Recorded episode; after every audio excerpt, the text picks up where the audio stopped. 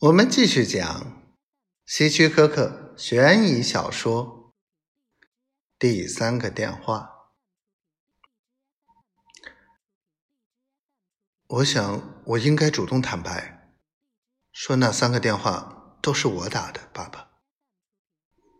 大卫说：“我不能把你也牵连进去。”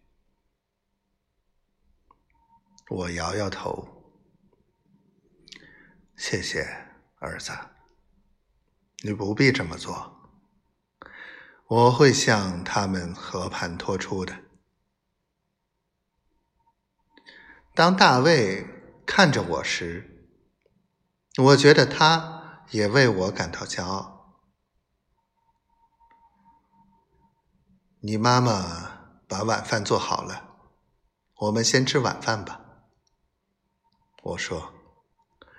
然后我打电话给莱斯特的父亲，解释事情的真相。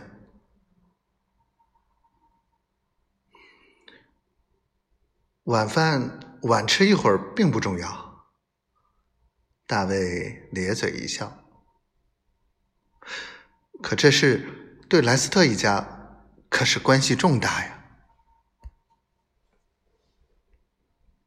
你说的对，我亲爱的儿子。